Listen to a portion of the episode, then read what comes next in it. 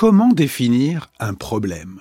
Tout étudiant de philosophie et sans doute aussi tout élève qui a un cours de philosophie en classe terminale euh, se voit dire par son professeur ou sa professeure euh, de manière un peu énigmatique, très profonde en tout cas dans l'enseignement euh, français de philosophie, dans la tradition qui définit peut-être une certaine manière française entre guillemets de faire de la philosophie, se voit demander de problématiser on lui dit il faut que tu problématises. Tu as un sujet, euh, je ne sais pas, n'importe lequel.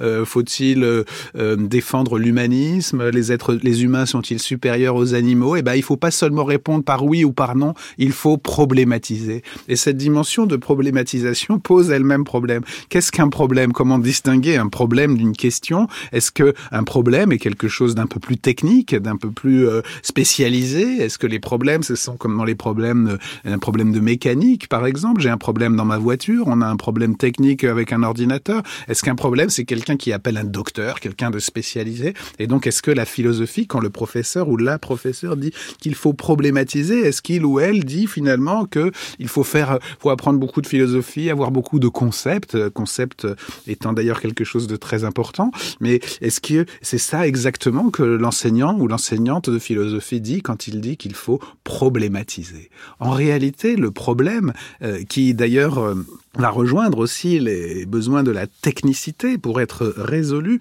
Je pense qu'on peut appeler problème par distinction avec une simple question quelque chose que l'on rapporte à un fondement, à quelque chose de capital, à des options de principe, quelque chose qui met en cause l'essentiel. On vous pose une question, euh, par exemple une question de, de philosophie, euh, nous pouvons dire d'ailleurs, voilà, ben, pourquoi posons-nous des questions? C'est une question qu'on peut se poser. Le problème surgit quand on se dit qu'il y a là quelque chose d'important, quelque chose qu'il faut relier à un principe, quelque chose auquel aussi il peut y avoir plusieurs réponses qui changent tout. Si on vous dit faut-il distinguer l'âme et le corps, ben, vous pouvez être matérialiste, dire non, et euh, vous pouvez être dualiste, vous pouvez dire oui, mais ça change tout, ça change votre option vitale, ça change votre rapport à la mort, ça change votre rapport à l'être humain, ça change vos options morales, ça change peut-être aussi vos options politiques, et donc ça change tout. On appelle donc problème une question qui n'est pas seulement locale, mais qui renvoie à une dimension euh, qui conditionne l'existence même de la chose